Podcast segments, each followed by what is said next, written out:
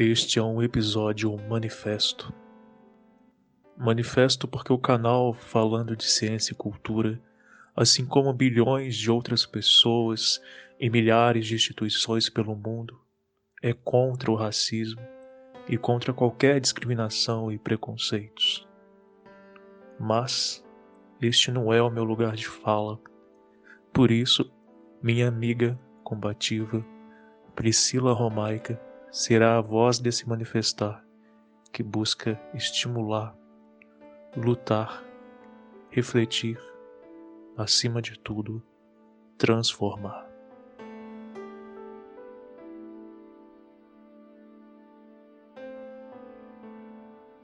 Vidas negras importam para quem?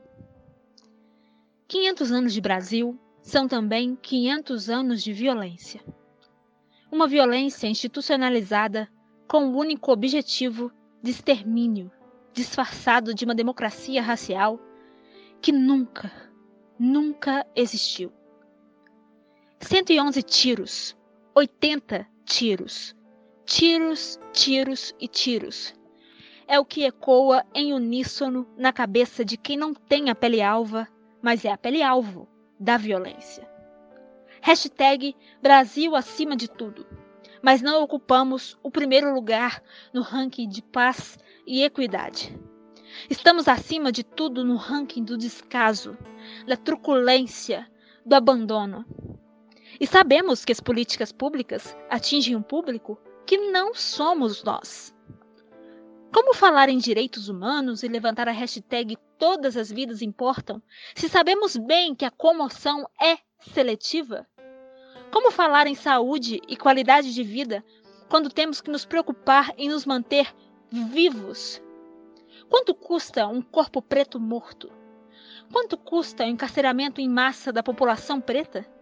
Para quem vale a sua comoção? Nós, pretas e pretos, já conhecemos a narrativa da barbárie desde que nascemos.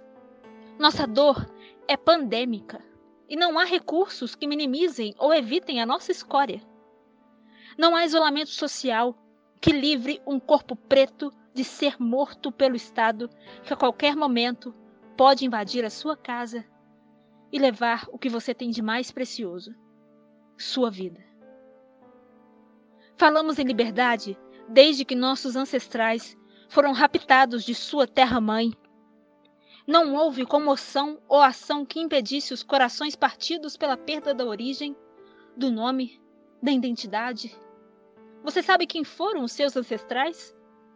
A única coisa que sabemos dos nossos é a dor que sentimos a cada corpo preto morto que vemos exposto como hit das paradas. Não basta não sermos racistas, devemos ser antirracistas. Já disse Angela Davis um dia.